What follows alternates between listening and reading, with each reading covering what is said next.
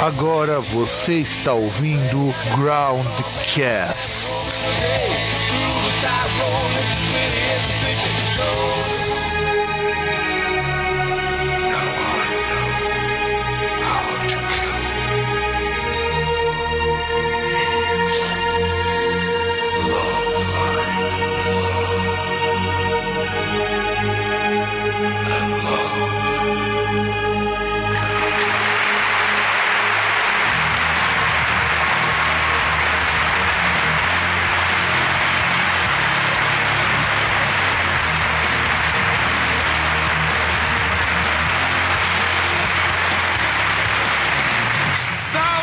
Saudações, amigos e amigas do meu, do seu e do nosso programa Groundcast. Estamos sobrevivendo mais um longo dia nessa existência iníqua e maléfica. Eu aqui de Santo André sobrevivendo ao meu final de férias, ou talvez quando esse programa estiver ao ar, nós já estejamos fora das minhas férias. E do outro lado, aquele que trabalha 24 por 7, o senhor César. Salve, olá. Pô, César, você realmente honra as entradas toscas e sem muita profundidade. Muita profundidade não, é a profundidade na simplicidade, igual um haikai japonês. Não, ainda faço o favor de pegar e ainda tentar falar no mudo, né? Isso que é foda. Ah, tá explicado. Afinal de contas, você é tipo Chuck Norris. Se tiver no mudo, a gente consegue ouvir tua voz. Porra, com certeza. No mudo eu consigo falar. Eu é, é tipo aquele. a- aquele trecho lá do Peak of Destiny do Tenacious D, que aí tá o, o Jack Black lá, ele tá. O JB, ele tá lá sonhando e tal, que eles estão estão num show e tal. Aí chega lá aquela música que, tipo, ele canta e ele fala: Ah, porque eu não preciso de um microfone, porque minha voz é foda, super poderosa. E ele tá lá sem microfone, cantando, né?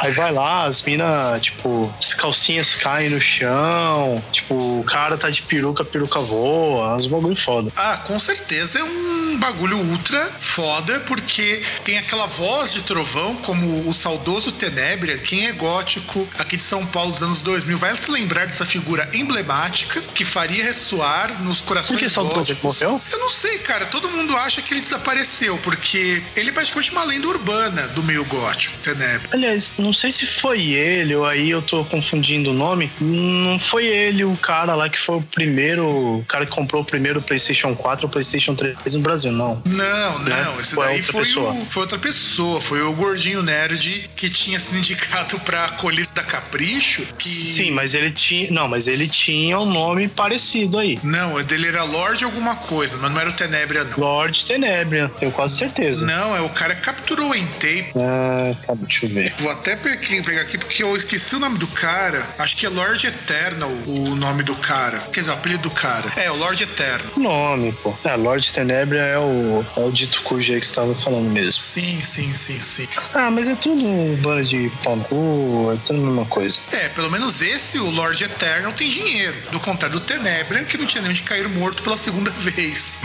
Bom, estamos falando de criaturas lendárias, né? Se a gente for dar uma olhada na. usando o jargão da enciclopédia, né? Então dá no mesmo. Não, isso é verdade. Inclusive, a biografia do Lord Eterno na enciclopédia, ou enciclopédia no Brasil, está totalmente de acordo com a realidade. A dele já.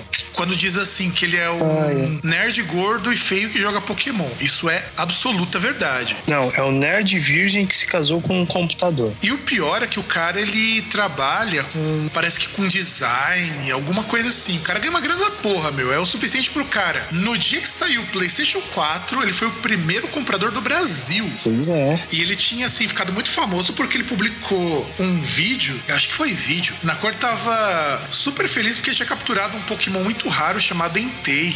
Nem sei que porra é essa. É bom continuar não sabendo. Eu acredite em mim, faz bem pra sua sanidade. E veja que nós começamos o nosso segundo programa do ano reciclando meme velho, cara. Você não tem vergonha disso, não? Não, nem um pouco. O, o- o que você acha que é pior? É reciclar meme velho ou falar de possíveis memes novos aí, desse povinho que acha que tá tudo chato, que politicamente correto tá matando o humor? O que, que você acha que é pior? Eu prefiro reciclar meme velho, porque pelo menos dou risada. É, porque para alguém pode ser inédito. Sim, com certeza. E, e, e, e, pelo menos você dá risada. Agora tem coisa que você vê, você, você fica bravo. É, eu não fico bravo com essas coisas, mas eu concordo e reitero o teu ponto dizendo que você está certíssimo inexoravelmente. Não, eu fico bravo, eu fico com vontade de pegar essas pessoas e jogar dentro de um liquidificador e ligar, fazer um liquidificador gigante para isso. Então eu, eu, fico bravo, eu não consigo. Precisa ser muito caricato para eu dar risada só. E já que passamos no momento de dar saiu no Metal Injection, até passei pro César agora há pouco vídeo, de uma menina de 13 anos que literalmente tirou a parte inteira da bateria da música Clockworks do novo disco do Meshuga. Depois que ela viu o vídeo do baterista tirar a música, mostrando como que fazia, ela se sentiu impelida a fazer o mesmo. César, o que, que você achou disso? Legal. Eu achei muito foda, cara, porque, porra, com 13 anos, a menina conseguiu pegar uma música que era super complexa e tirar as partes de bateria, não é para qualquer um. Não sei, cara, para mim qualquer coisa de bateria é difícil, então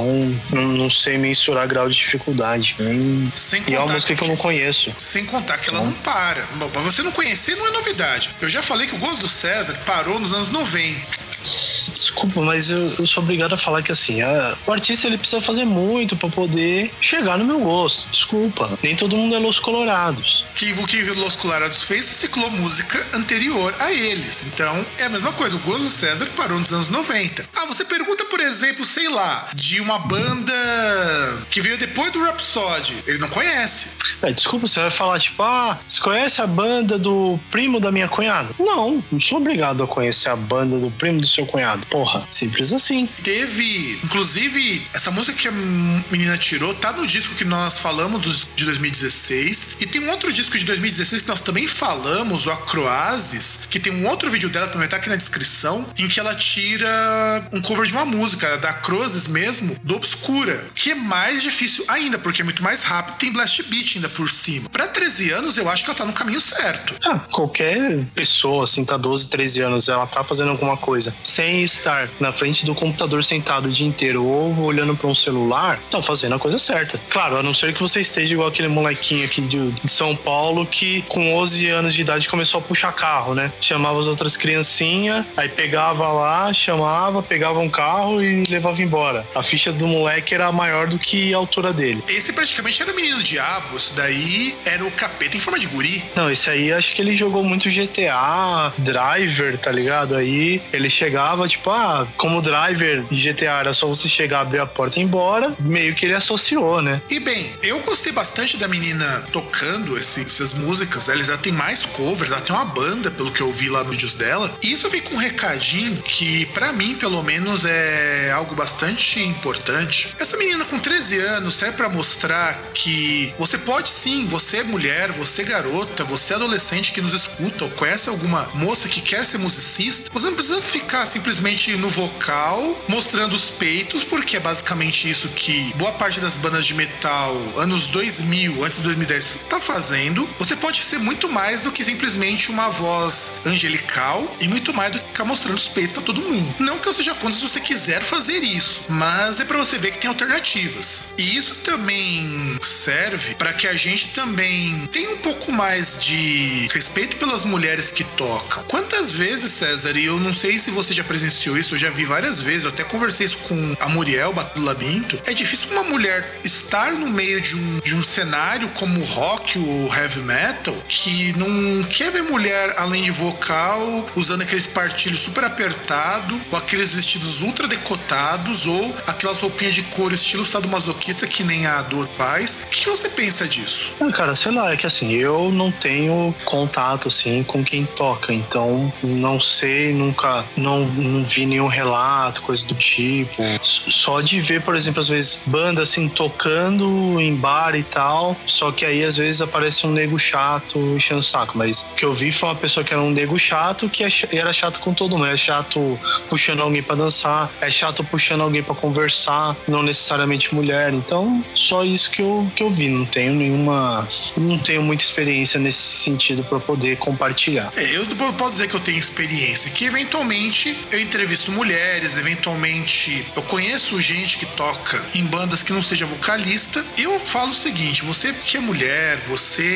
que normalmente é associada só àquela figura angelical, porque parece que só sobra vocalista para mulher, não sobra outros tipos de musicistas. Teve até aquela music, aquela guitarrista que eu esqueci o nome, que até tocou, acho que foi com o Satriani ou foi com algum desses guitarristas, que ela também é muito boa. Acho que é. Eu não vou lembrar o nome da, da moça. Você lembra, César? Hum, não ouvi nada disso. Tipo, tocou com o Satriani. É que tem umas famosonas aí. Agora, tinha uma que chegou a tocar com o Michael Jackson, eu não lembro o nome. Acho que era Jennifer alguma coisa. Tem uma que é meio famosona agora, acho que é Oriente também. Então tem a Oriente, que é. Eu tava tentando lembrar o nome dela. Eu sabia que era alguma coisa assim. A Oriente é uma guitarrista excepcional. Ela tocou com o Satriani foi com o Vai. Eu sei que ela tocou com um desses dois guitarristas. Não faço ideia. Deixa eu até dar uma olhadinha aqui, que eu lembro que ela tocou com um desses dois. Embora eu ache ela, assim, ela é muito boa como guitarrista, mas eu não acho que ela mereça toda essa babação de ovo que tem em cima dela. Por um motivo muito simples, ela não toca muito melhor do que muito guitarrista de heavy metal. É bem essa a verdade. Mas isso não quer dizer que eu vou desmerecê-la por isso. E isso é uma prova também. Mulheres podem ser guitarristas, tem a Oriente, tem a moça que tocou com Michael Jackson. Eu também não lembro o nome, que ela também é muito boa. De baterista tem a Muriel do Labirinto, que toca muito bem, diga-se de passagem. Então, De baixo ninguém liga, porque ninguém liga pra baixista. é, não, eu acho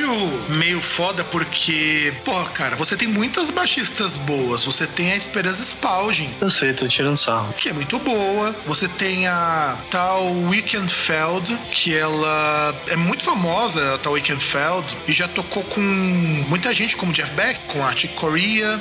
Então, Sem, sem contar aquelas pessoas, aquelas mulheres que já fazem, tipo, todo o trabalho, ou quase todo sozinhas, né? como tem a Sylvain, que a gente tem que destacar isso. E eu tô falando isso daí, até por conta da entrevista que nós fizemos com o Ruins of Elysium, que vocês já devem ter escutado, que a gente precisa mostrar que essa cena rock heavy metal pode ser uma cena, não vamos dizer inclusiva, porque eu acho que ser inclusiva é uma babaquice muito grande, mas ela pode ser pelo menos mais respeitosa com o músico por ele ser bom e não por ele ser homem. É, e aí pode ser um negócio como. É, pra mim, que é indiferente, só que aquele negócio. O Fábio, ele conhece pessoas que tocam, então ele pode falar melhor. Eu só conheço pessoas que se tocam, o que pro assunto não ajuda em nada. É, na verdade é que se tocam e temos também as pessoas que não se tocam. E essas pessoas são muito amarguradas e muito infelizes. Melhor não falar disso, melhor a gente passar pra frente. É, senão daqui a pouquinho a gente vai começar a soar aquele sininho de que vai vir treta. Então, produção, manda o próximo bloco, porque hoje nós vamos falar do que mesmo, César? Nós vamos falar de um, poxa, um dos primeiros lançamentos aí de 2017, né? Aliás, um grande lançamento, diga-se de passagem. Então, produção, vira o bloco.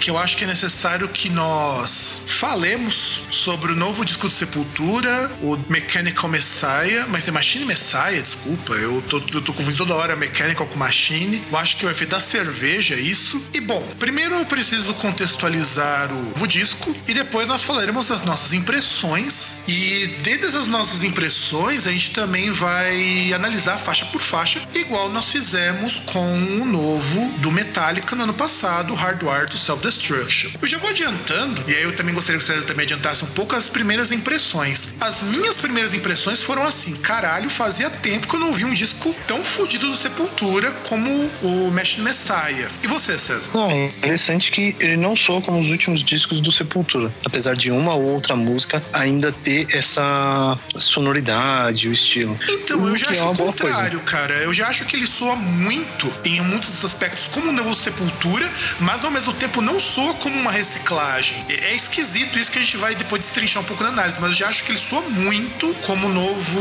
do Sepultura, assim, aliás, ele soa muito como os antigos, sobretudo a fase Roots e do Beneath the Remains, mas ao mesmo tempo soa como algo novo. Eu, eu tive essa impressão quando eu escutei esse disco hoje. Não, então, o que eu falei é que ele não parece com os últimos do Sepultura, os anteriores dele aí, tipo o Alex ou o Against, entendeu? Na verdade, não lembra nem mesmo os discos que vieram mais próximos. Você disse o Alex, nós também podemos indicar se, for, se formos falar mais. Eu acho que ele não soa nem sequer como nada do que o Derek gravou anteriormente. Tipo, teve uma faixa que me lembrou Alex, mas foi uma só. É, e teve uma que me lembrou um pouquinho Against, mas também me lembrou muito pouquinho. Na verdade, vamos, vamos colocar aqui o seguinte: esse disco, ele não lembra o Alex, não lembra o Kairos, não lembra, lembra o The Mediator, o que eu acho muito bom. Embora, embora eu tenha gostado muito desses discos, viu? Do Alex, do Kairos, do, do Dante 21. Todos esses aí eu gostei bastante, embora são discos que você até pode dizer que são contestáveis. Eu não tô falando você, eu tô falando você, ouvinte. Mas eu gostei bastante, mas nada chega perto da Machine Messiah. É, tem algumas coisas aí que são meio dispensáveis, mas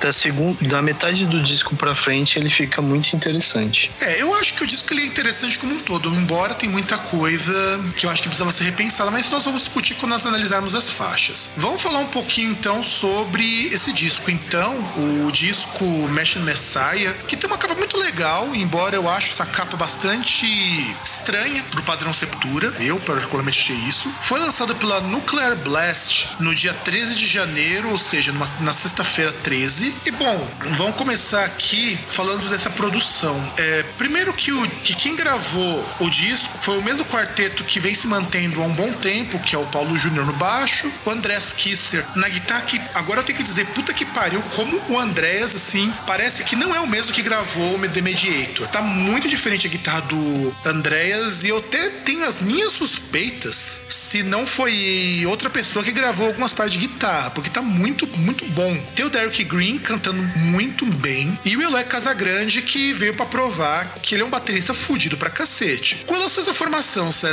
tem alguma, alguma coisa que chamou atenção? Alguma parte do instrumental antes de nós irmos para o produtor? O que me chamou atenção foi a inclusão, assim, que tem muita parte é, assim de som sintetizador, de teclado, assim, tal. Até, até achei assim, o questão assim que não tá parecendo um disco de trash. Então, isso que me chamou bastante atenção. Além, é claro, de até aquela parte que eu falei de não parecer os discos anteriores, é que não parece, principalmente guitarra, essas coisas. Tem uma ou outra, uma outra parte que lembra um pouco, assim, mas no geral, assim, eles parecem que estão evoluindo. O disco foi produzido, e aqui que eu queria comentar, porque olhem como que um produtor influencia tudo. Foi produzido, mixado, masterizado e embolado, bolado, fumado e consumido pelo Jens Bogren, que ou conhecido como Jens Peter Daniel Bogren, que ele é um, um produtor que ele é responsável por gente como Opeth, o Catatonia, o Soilwork, o Moonspell, o Devon Townsend, o Isan, o Paradise Lost, o The Ocean, o Haken, o Symphony X. Então, esse sué, ele produziu muitos discos de muitas bandas que são muito técnicas ou que tem um pezinho bem forte no prog. Então, eu só vou citar aqui alguns discos que ele produziu porque a lista do cara é gigantesca, mas só para citar, ele produziu, entre outras, o Nightmares Made Flash do Bloodbath, que é um disco que eu gosto muito, o Ghost Reveries do Opeth, produziu Dismantling Devotion do The Light Dies, produziu o Watershed, que é um disco que eu acho bem mais ou menos do Opeth também, produziu o The Panic Broadcast do Soilwork, produziu Impermanent Resonance do James Labrie, produziu Restoration 2014 do Hacking, produziu Secret Garden do Angra, que é um disco horroroso, horroroso. Produziu também o Gods of Violence do Creator, que é isso que vai mostrar uma coisa que é muito importante, que nós vamos comentar mais pra frente, o quanto que isso deu uma atualizada. O que dá pra perceber é que todas as bandas que esse cara entrou, ele meio que deu uma atualizada no som dessas bandas. É só você pegar, por exemplo, o Viva Emptiness do Tatonia, ele é um disco que já começa a sair do metal, já começa a entrar no progressivo, e o que eu senti nesse disco Sepultura, pelo menos numa ouvida mais criteriosa é que eles estão começando a incluir uns elementos de metal progressivo. O que você percebeu disso no, ao longo do, da, da audição do Machine Messiah? Foi Pra mim não é surpresa ver que esse produtor ele trabalhou com Opeth, porque tem uma canção em especial que pareceu muito Opeth, pareceu muito sonoridade do Opeth e tal. Qual que é? A gente vai comentar sobre da... ela depois, mas qual que você achou? Porque eu também achei que uma ou as duas me lembraram bastante Opeth. Ah, cara, eu não vou lembrar qual que foi, né? Putz, deixa eu ver. Porque ouvindo o Machine Messiah, eu achei muito a Phantom Self parecida com Opeth. Principalmente do Ghost Havers, aquele estilão com a guitarra bem trabalhada e tudo mais. Lembrar qual foi mesmo. Mas eu sentia essa parte, assim, de, de ter, assim, esse negócio. Eu, eu tive essa impressão de ter, sabe, puxado, assim, pro prog. Apesar do, da sonoridade, principalmente de guitarra do Sepultura, não ter nada com prog, né? Pelo menos na, nas partes depois, assim, que, que é mais distorcidas e tal. É, não é muito Sepultura, eu senti muito isso nos solos. Os solos deles são solos que até me lembram muito de Level Dream Theater. Ah, pega lá a Letia. A Letia lembra muito Symphony X, por causa do teclado. Então, que eu achei desse disco é que essa produção, esse produtor, aliás, por ter trabalhado com muita banda de progressivo, dá para sentir que o Sepultura está mais progressivo nesse álbum. Só não achei na hora que eles tentaram incluir um, assim, um elemento mais brasileiro e tal de música brasileira, só achei que não encaixou direito nesse ponto. Ah, eu até gostei, cara, desse momento mais abrasileirado, mas eu concordo que no andamento da música ele fica muito subaproveitado. Se não tivesse ele, talvez talvez a gente teria uma música um pouquinho melhor, mas a gente vai comentar mais pra frente. Então, assim, no geral, o que a gente pode perceber é que esse disco do Sepultura, pelo menos contando a produção, contando o geral mesmo disco, ele ficou muito mais progressivo. Não quer dizer que hoje o Sepultura seja uma banda de prog, muito longe disso. Inclusive, tem até uma resenha no Pitchfork que deu uma nota mais baixa que a do Hardwired Self-Destruction, embora seja uma, uma nota muito boa, dizendo que eles soam alguma coisa entre o metal e o hard rock. Só que diz que soa mais do que qualquer coisa do que o Sepultura tenha feito antes. Eu concordo, isso eu concordo plenamente. Soa até mais do que isso. E o que eu acho, no geral, é que é o seguinte: o Sepultura seguiu um caminho muito parecido com o do Metallica nesse disco. Ele reciclou algumas ideias antigas, então soa um pouco como Sepultura antigo, mas não é o Sepultura antigo, não é uma emulação, não é aquela coisa mal feita que a gente sente, por exemplo, sei lá, se a gente escuta com um pouco mais de crítica o Hardwired Self-Destruction Metallica, que é um disco muito bom, mas que algumas vezes a gente soa que. Soa não, né? A gente percebe que esse saudosismo soa às vezes chato demais. E o que você acha, César? Não, eu já não percebi Sepultura antigo, não, sinceramente. Não senti nada assim parecido nem com, com Roots, nem nada. Ah, ele me lembra um pouco Roots, sim. Ele me lembra um bocado Roots, sobretudo tudo no estilão da guitarra. Claro que não é o Roots. Eu até me arrisco a dizer que talvez esse disco, em termos de produção, em termos de técnica, seja muito acima do que eles tinham conseguido no Roots. Talvez em relação a equipamentos, essas coisas, sonoridade por estar tá muito mais limpa, mas só nesse ponto. E a timbragem, mas eu acho que se tivesse uma timbragem mais antiga, talvez, talvez, ele soasse mais próximo dos discos clássicos, mas a gente vai comentar quando nós formos vamos fazer a resenha das músicas. Então, produção, vamos pro próximo bloco, porque aí a gente vai analisar criteriosamente as músicas, então pode virar o bloco. Music, please.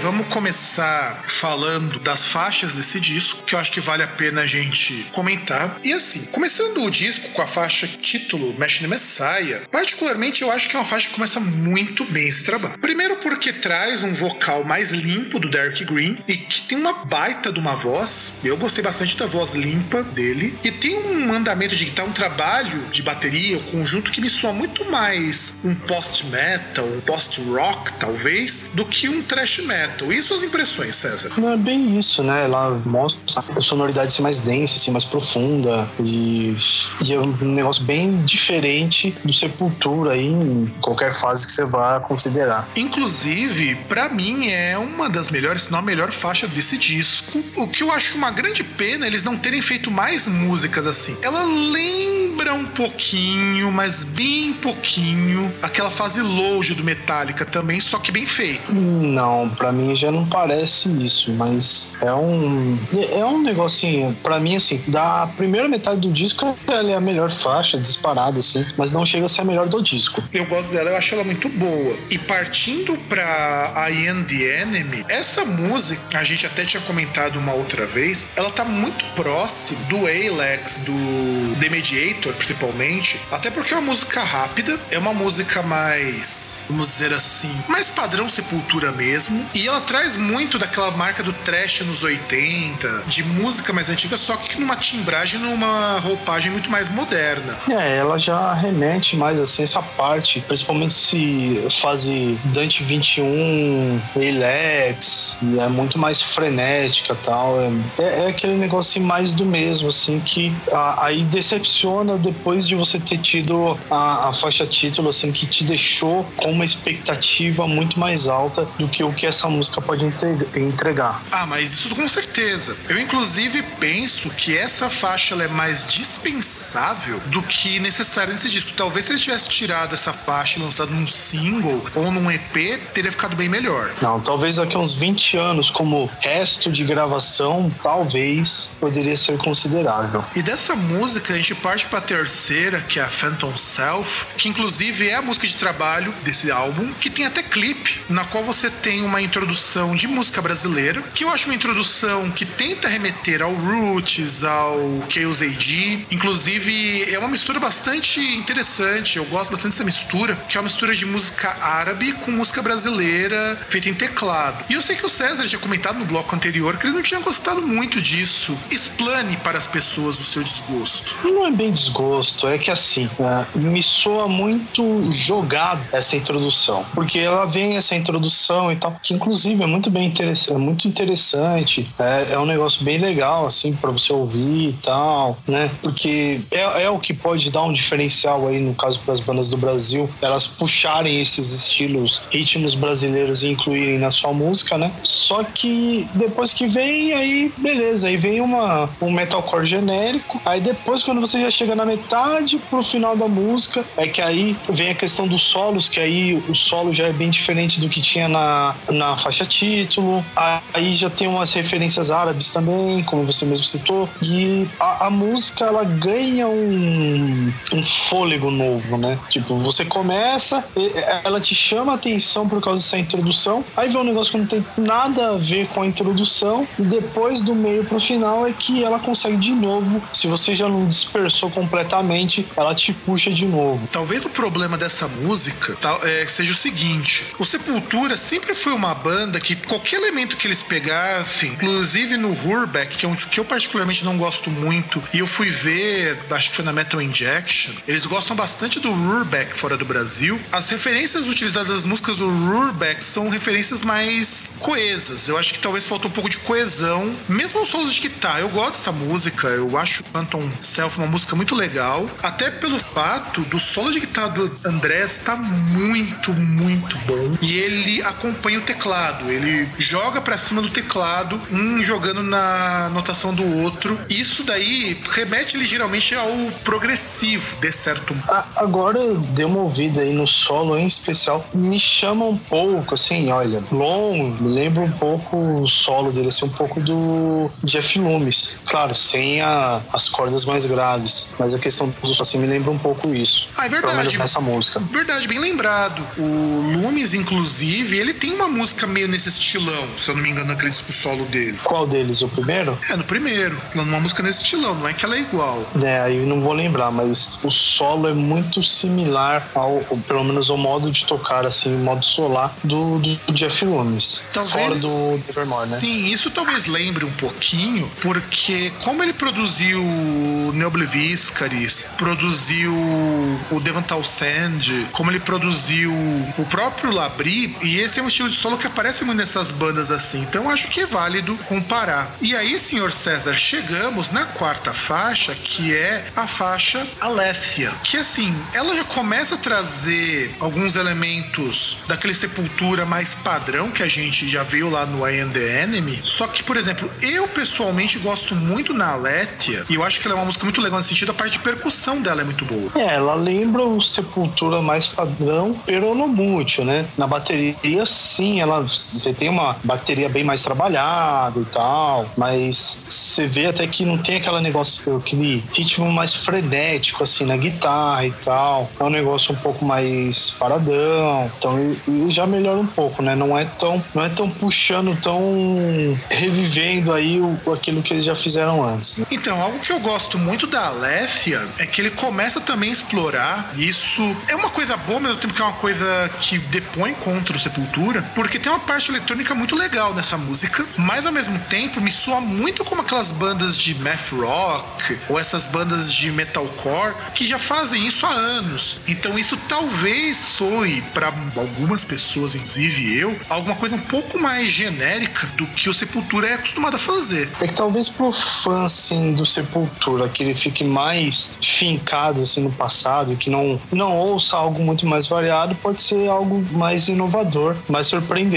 Aí já não sei se surpreendente positivo ou negativamente, mas realmente tem esse negócio também essa, essa puxada meio math rock também, o que não é um demérito. Não, nem um pouco. Inclusive, eles fazem aquilo que o Soulfly tentou fazer no começo da carreira, só que de uma forma muito mais digna, que é pegar o que é de certo modo modinha, o som de moleque e trazer para o contexto do Sepultura. É, mas também o contexto aí são, total, são contextos totalmente diferentes, né? O que tinha de modinha na época do Soulfly era new metal, que, que você pega muitas bandas assim, o, o máximo que eles faziam era pegar a guitarra, jogar a afinação lá embaixo, afinar a porra da guitarra em dó e colocar um monte de efeito. Só. Você tinha alguma outra banda, você tinha algumas bandas que faziam algo diferente, até poderiam fazer algo interessante, mas no genérico, assim, no geralzão, era isso. Então, porra, você não tem o que tirar de bom numa bosta dessa. Pelo menos você pegar a cena do math rock, pode falar o que for, mas se você for dar uma olhada, você pega instrumentistas de uma habilidade impressionante. E não só instrumentistas, você pega muita gente do math rock tocando metalcore de uma forma muito competente também. Sim, é, você vê no, no mercado em si que você tem muito mais espaço para artistas muito mais técnicos. É, a, até, assim, desviando um pouco do assunto, mas não querendo desviar muito, até daquilo que a gente falou no começo e tal, de, de artistas femininas e tal, que aí me lembrou duas, duas guitarristas que pegam mais ou menos nesse estilo. Você tem uma chamada Yvette Young e a outra a Sarah Longfield, que é mais ou menos esse sentido, que são guitarristas que vão lá, você vê muito predominância de guitarras, por exemplo, sete até oito cordas tal, e, e você vê artistas que são muito, assim, um negócio impressionante. Ah, com certeza. Meio que não tem espaço para nego que não sabe tocar. Com certeza. Que, aliás, é diferente da nossa cena musical aqui no Brasil, não é verdade?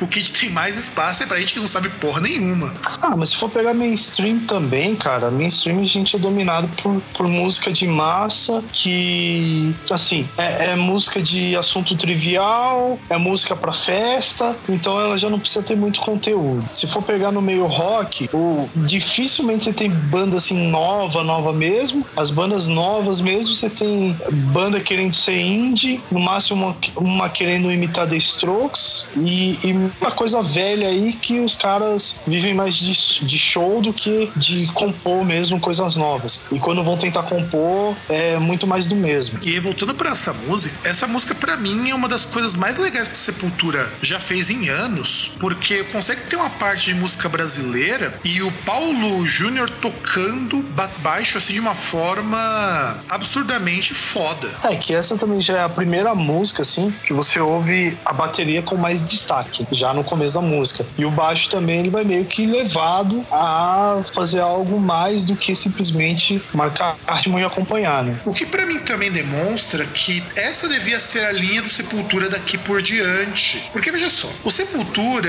eu senti durante muito tempo, até eles lançarem o Alex, que era uma banda que tava muito perdida, não sabia o que fazia. Muito por conta do próprio Andréas. O Andréas ele é um cara que eu tenho um respeito muito grande por ele enquanto membro do Sepultura e um respeito muito baixo nele enquanto músico, porque ele se prostitui por qualquer coisa. Ele toca com banda de pagode se chamar, que eu acho que, pelo menos para mim, não é algo tão legal. E aí você sente que, por exemplo, o Against, o Rureback, que são para mim dois discos bastante contestáveis, embora eu goste muito do Against, tá? Eu acho o Against um baita de um disco, mesmo sendo o primeiro com o Derek, mas embora ele tenha um disco muito uso, eu acho o Nation um disco maravilhoso. O pessoal desce muito pau no Nation. Acho ele um disco maravilhoso. Eu acho o Rureback um disco horroroso, horrível esse disco. O Dutch 21, eu acho um disco bom. E eles só começaram a se achar a partir do Alex. Então o Derek ele entra em 97 e eles só vão se reencontrar como banda em 2009. É que é estranho também, porque você percebe que nisso aí eles tiveram três discos conceituais, né? Sim, sim, sim, sim, sim. E aquele negócio, o Against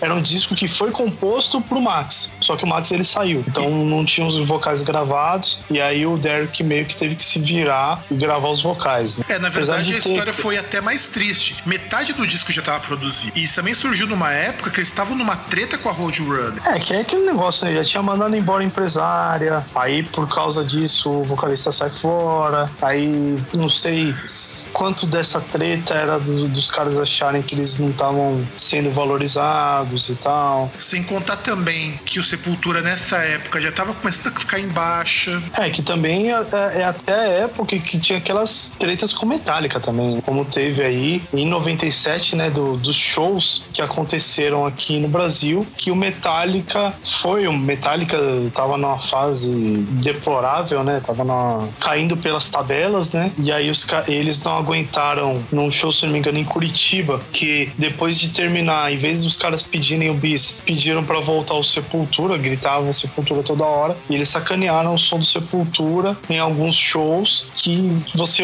ouvia assim, tipo, você se empolgava muito mais pela energia do Sepultura estar lá do que por ter um som assim legal que dá para você ouvir em qualquer lugar. Não, isso é verdade. E aí o Sepultura só foi se achar no Alex, e agora que você começa a ver uma banda que está mais coesa e como que um produtor faz toda a diferença. Então vamos acabar esse bloco para nós falarmos da outra metade do álbum. Tem as honras, César. Ô, Vegeta, ô, chega aí, seu verme. Vê se você não tá fazendo nada aí e troca o bloco, vai.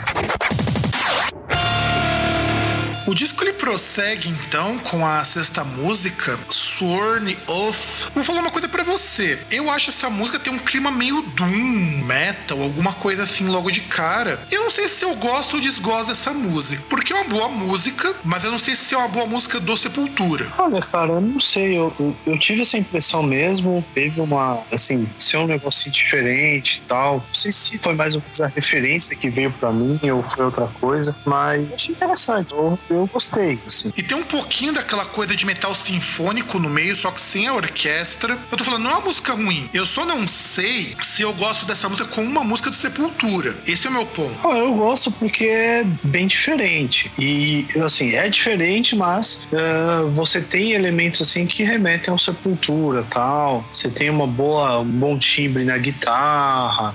O, o vocal do, do Derek, apesar de ser um vocal mais próximo daquilo que ele já fazia.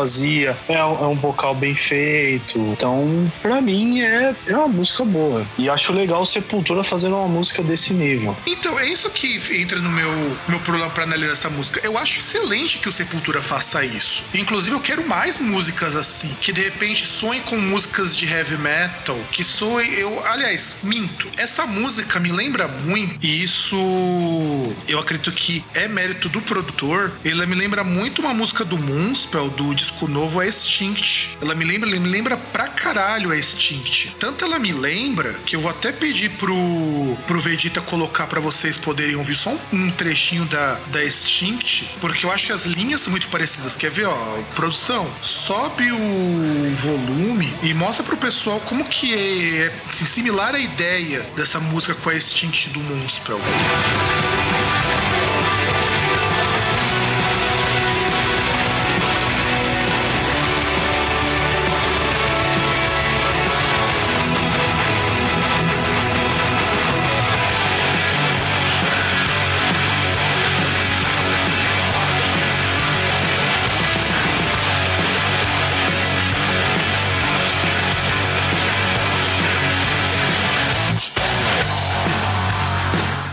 Achou, César? Eu não sei se eu achei muito parecido, assim, mas é mais porque uma coisa que fica mais assim na, na minha mente, assim, da, dessa música Sepultura é a questão do, do timbre e dos riffs da, de guitarra. Sim, mas ela me lembra muito, aliás, me lembra muito o álbum Instinct inteiro do Muspel. Tem umas músicas nessa pegada com esse climão, com esse jeitão. E lembrando que foi o mesmo produtor desse disco, então faz sentido perceber um pouco disso. É, pode ser, né? Que aí até realmente percebe-se como dá para você pegar, assim, tendo um, um, produtor assim com mais bagagem, dá para você fazer um negócio mais mais coeso, mais orgânico. É, e inclusive essa música que nós não citamos era Restant Parasites, ela tem esse climão, esse jeitão. E aí pegando, aliás, pegando não, a gente não passou pela Resistant Parasites porque eu fui burro e eu não pedi pro Vegeta colocar. É, vamos falar dessa música agora da, da Silent Violence, depois a gente volta pra Resistant Parasites porque eu esqueci, a gente esqueceu de falar sobre ela. Essa faixa, eu acho que ela deveria estar no começo do disco, a Silent Violence. E ela parece uma faixa do Creator. Eu, eu não entendi por que, que você pulou a música, que seria a que vem logo em seguida, mas eu acho que deve ser questão aí, culpa do editor, né? Mas tudo bem.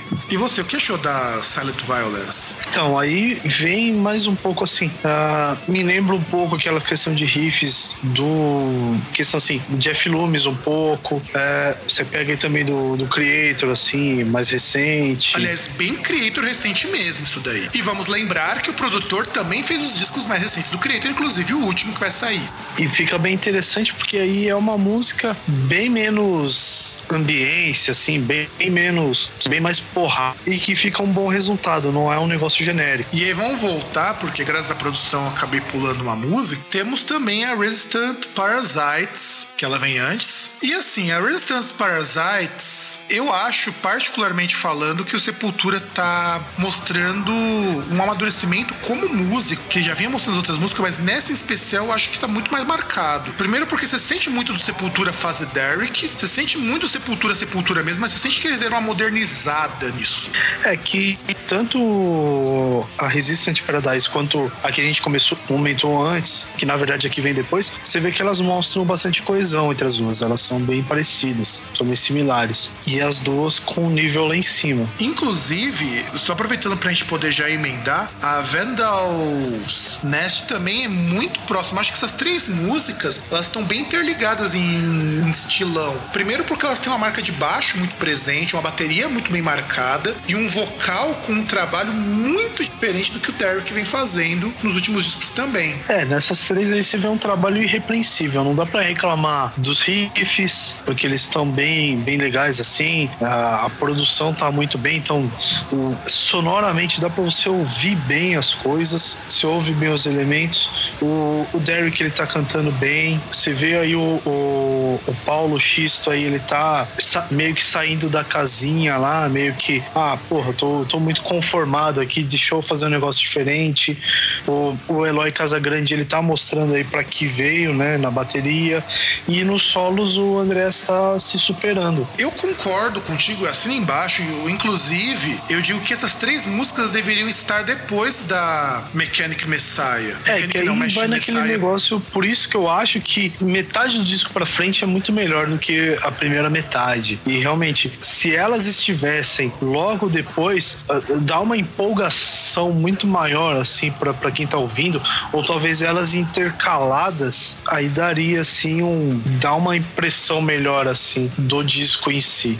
Concordo plenamente com o senhor. Inclusive, eu acho que a última faixa, a Cyber God, ela é uma faixa que é ótima como encerramento de disco, sem sobreviver. Dá uma pisada mais de freio. Ela tem um jeitão parecido com o da Machine Messiah, inclusive com umas partes muito, mas muito parecida com Fear Factory. E isso não é demérito, muito pelo contrário. E até o fato de você ouvir um pouco da voz limpa do Derek influencia um pouco nesse encerramento. E você, o que você achou da última? É, eu ia falar que ela essa última ela tá remete bem assim metalcore de forma positiva. Você tem cê, cê, é, puxa um pouco metalcore, mas você percebe que é Sepultura, não é algo assim feito de qualquer jeito, não é algo gratuito e encerra assim no, com uma média assim, com um nível em cima, né? Isso eu concordo. Para mim, encerra de maneira brilhante, brilhante de todas as formas possíveis o disco. E aí, vamos para as nossas considerações finais então, César? É bom, né? Porque nós já falamos demais sobre o disco, então vamos às nossas considerações.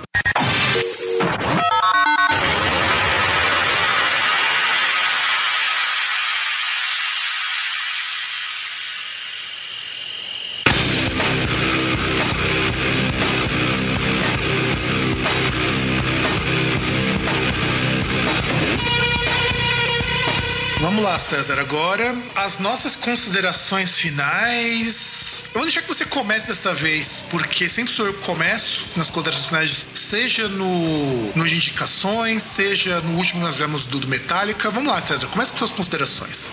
Leo, esse disco é um disco que ele começa bem, ele vem aí com umas referências diferentes, depois ele dá uma. abaixa um pouco assim a bola, dá uma queda aí. Uh, muito assim, referência assim de coisas que o Sepultura já fez, que não, que não encaixam direito, mas aí depois meio que, sei lá, eles acordam pra vida e eles retomam a, a ideia inicial de fazer uma coisa um pouco mais moderna, um, mas ainda assim lembrando de pegar a, aquelas qualidades dessa formação atual do Sepultura e de pegar um pouco assim de referências é, de outras outros ritmos fora do, do mundo rock, metal, o, o que é muito bem-vindo. É, eu acho que no fim é, é, um disco honesto, é um disco assim, dá uma. Começa bem 2017, né? Dá uma boa.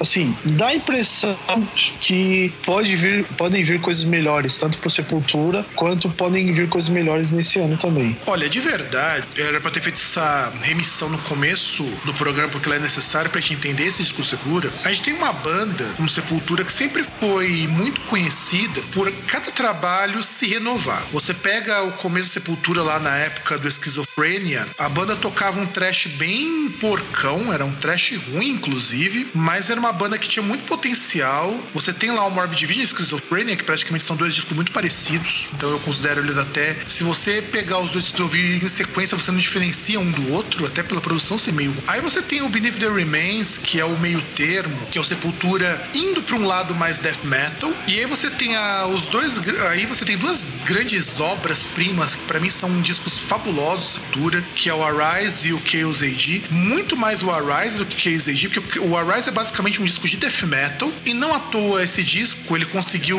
uma posição muito maior nas paradas de sucesso do que o Ray of Blood do Slayer, e eu falo que isso foi merecido, porque é um disco muito bom. Aí você começa os experimentalismos do Sepultura a partir do Roots, quer dizer, já tinha começado no Chaos AD, mas no Roots ele se consolida, e de repente você tem uma ruptura, e aí você começa uma fase do Sepultura que eles tentam resgatar a si mesmos. Porque você começa a ter problema com gravadora, problema com falta de empresário, problema com falta de um dos fundadores, porque tá sem o grande fundador e ele é responsável por muita coisa do que o Sepultura tem. Isso é foda, isso é doído pra caramba. Então você vai ter o Against, que é gravado em cima da hora pelo Derek, porque eles têm que tirar todos os vocais, colocar os vocais do Derek. Não é um disco que saiu legal, embora eu goste muito de algumas músicas desse disco. Eu gosto muito da Choke, eu acho a Boycott, duas músicas muito legais. E a Kamaitachi também, são, que é uma faixa instrumental que é muito legal. Eu gosto desse disco, mas eu sei que não é um bom disco de Sepultura, o Against. Depois eles vão lançar o Nation com o Derek, que ele dividiu opiniões. Aliás, eu digo que esse disco é o que separou os fãs novos do Sepultura, que não, não gostaram muito desse disco, os fãs que conheceram na fase do Roots, e os fãs mais antigos que abraçaram essa mudança de, de sonoridade. E aí eu falo que o Sepultura deu uma estagnada a partir daqui, porque ele vai lançar em seguida um, um disco ao vivo para cumprir contrato com a Roadrunner e cair fora, que é um disco ao vivo bem questionável também, mas eu não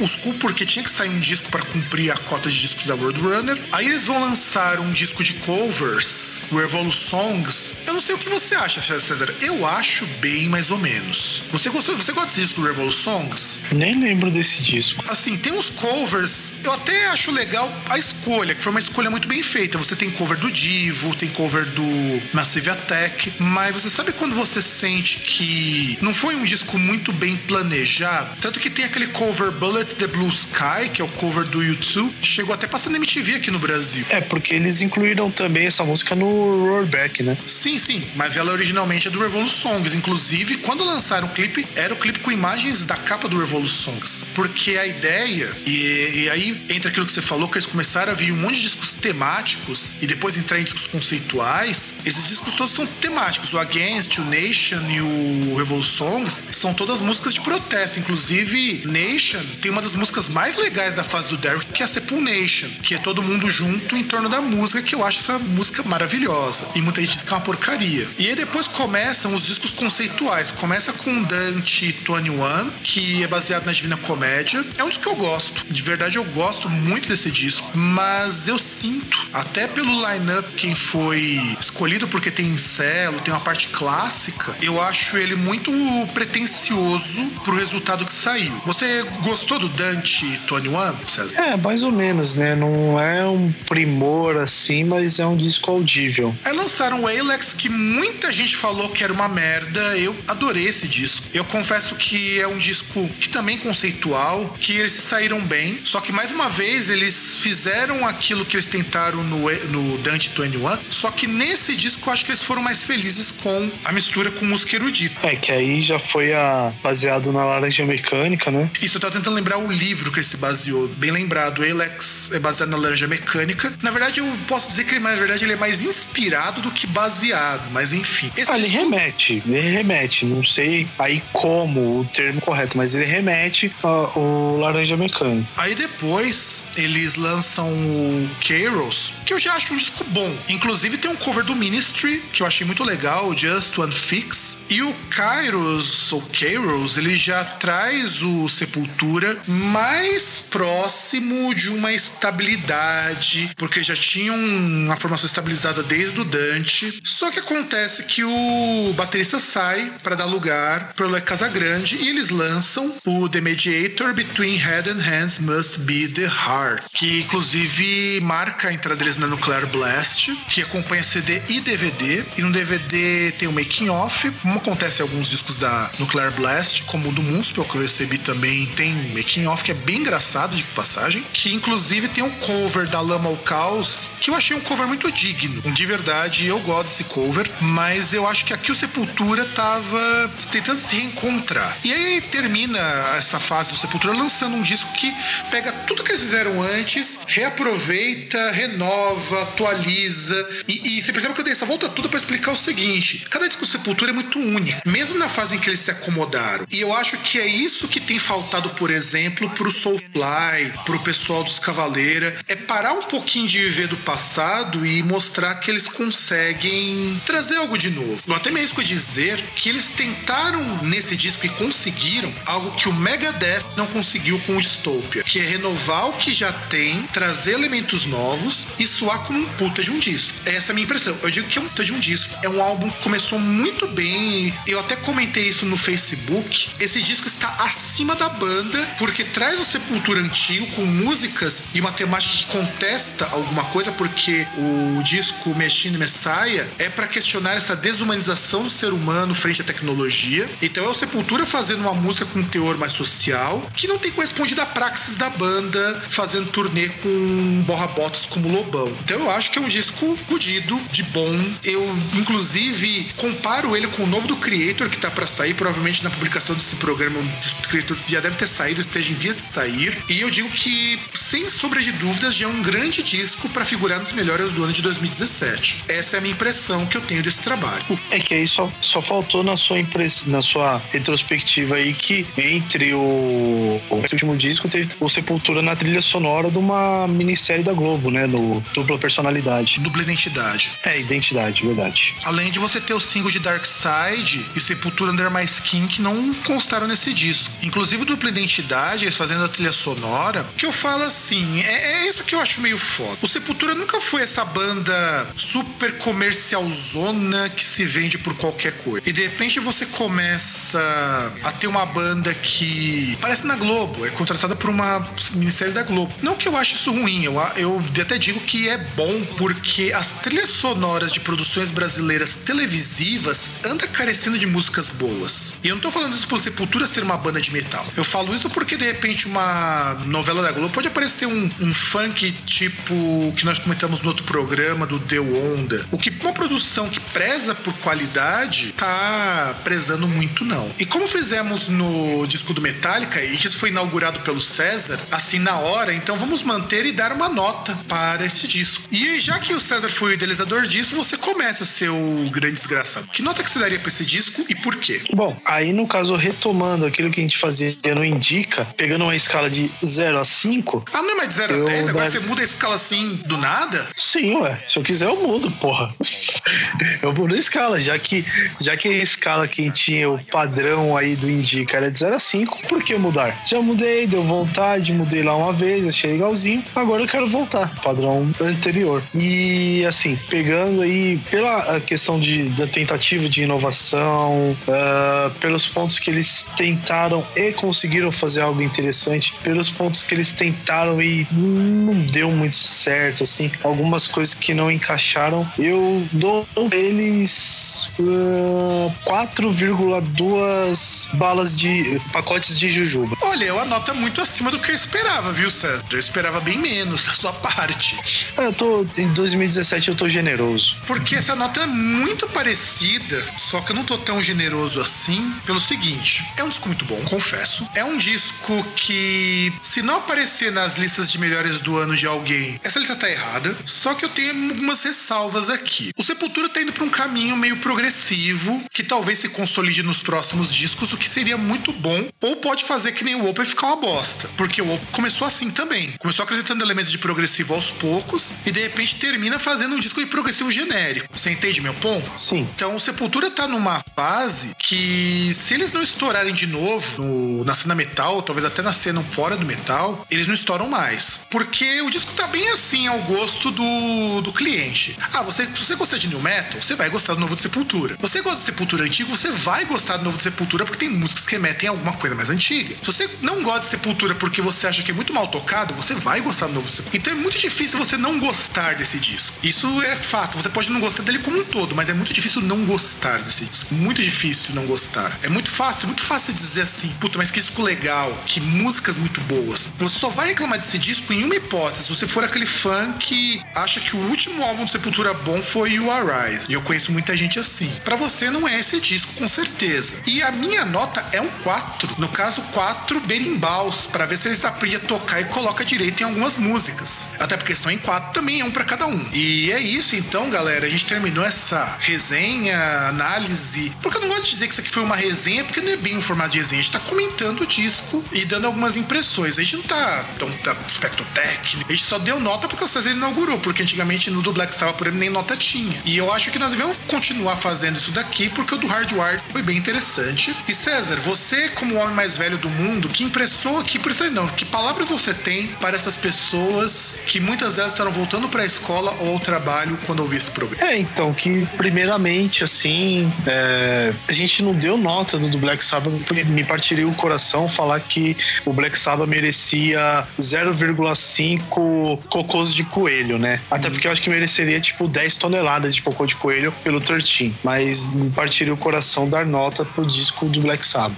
E eu achei que seria algo interessante, além de só falar, dar critério objetivo pro ouvinte entender mais ou menos aquilo que a gente estava falando, né? E, bom, uh, bom, acho que o, o, que eu poderia falar, em primeiro lugar, é a gente lembrar as nossas informações de contato, né? Que se você, no caso, você está ouvindo aí, seja pelo site, você pode também buscar nos seus agregadores aí de, de podcasts. Inclusive, vá, no, ouçam pelos agregadores, porque é bem melhor, você recebe em dia quando o podcast sai. É, que você pode acompanhar quando tem os lançamentos, uh, dependendo do agregador, você consegue, às vezes, uh, você pode dar nota pro, pro episódio que você ouviu, você pode também comentar, e aí, no caso, seja os agregadores via navegador mesmo, você tem alguns sites que você pode ouvir, você pode ouvir se você tiver iOS através do podcasts ou do iTunes, você pode ouvir no Android aí em trocentos agregadores para ter até essa comodidade, e você pode também achar a gente no, no Facebook, digitando Groundcast lá na busca, você acaba encontrando, ou no endereço, qualquer mesmo, Fábio. fb.com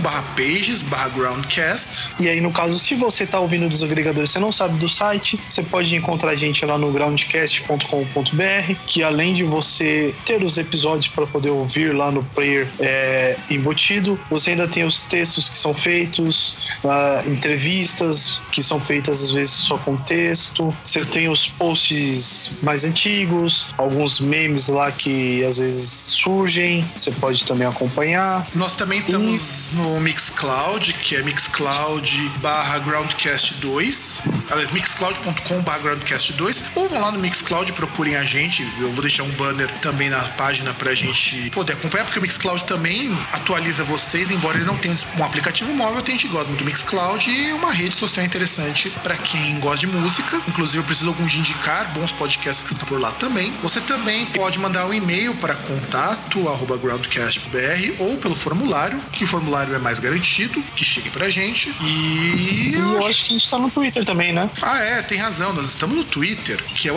groundcast. E aí, aquele negócio, se você vai ouvir, você quiser ouvir no trabalho, por exemplo, e ah, mas poxa, o Mixcloud e a rede social é bloqueado, você pode tentar pelo youtuner.co, que ali você consegue ouvir o Groundcast, talvez driblando aí um pouco no trabalho, você consegue ouvir também, como você consegue baixar o arquivo de áudio de lá direto para poder colocar no seu player. E, bom, que, o que falar para você, jovem mancebo, que eu acho que nem essas. É, tá voltando aí as aulas, né, e tal, você tá voltando a trabalhar. Porra, eu tô direto aí trabalhando, então vamos trabalhar aí, só eu que trabalho para mover esse país, caramba. Acabou a moleza aí, acabou o, o melzinho na chupeta, caramba. Vamos trabalhar, porque 2016 foi uma bosta, então 2017 a gente tem que se matar aí para poder fazer um ano que preste. Afinal de contas, você e eu e todo mundo temos uma coisa em comum com o Mick Jagger, que é vamos trabalhar iguais os camelos, com a diferença que ele trabalha tendo 220 milhões na conta e eu trabalho com muito sucesso tendo dinheiro para passar pro mês seguinte. Não, ele não tem, não trabalha feito camelo porra nenhuma. O cara vai lá, ele faz os shows dele e tal. Talvez dá pra gente questionar por conta da idade dele, mas o cara vai lá, come um monte de supermodelo,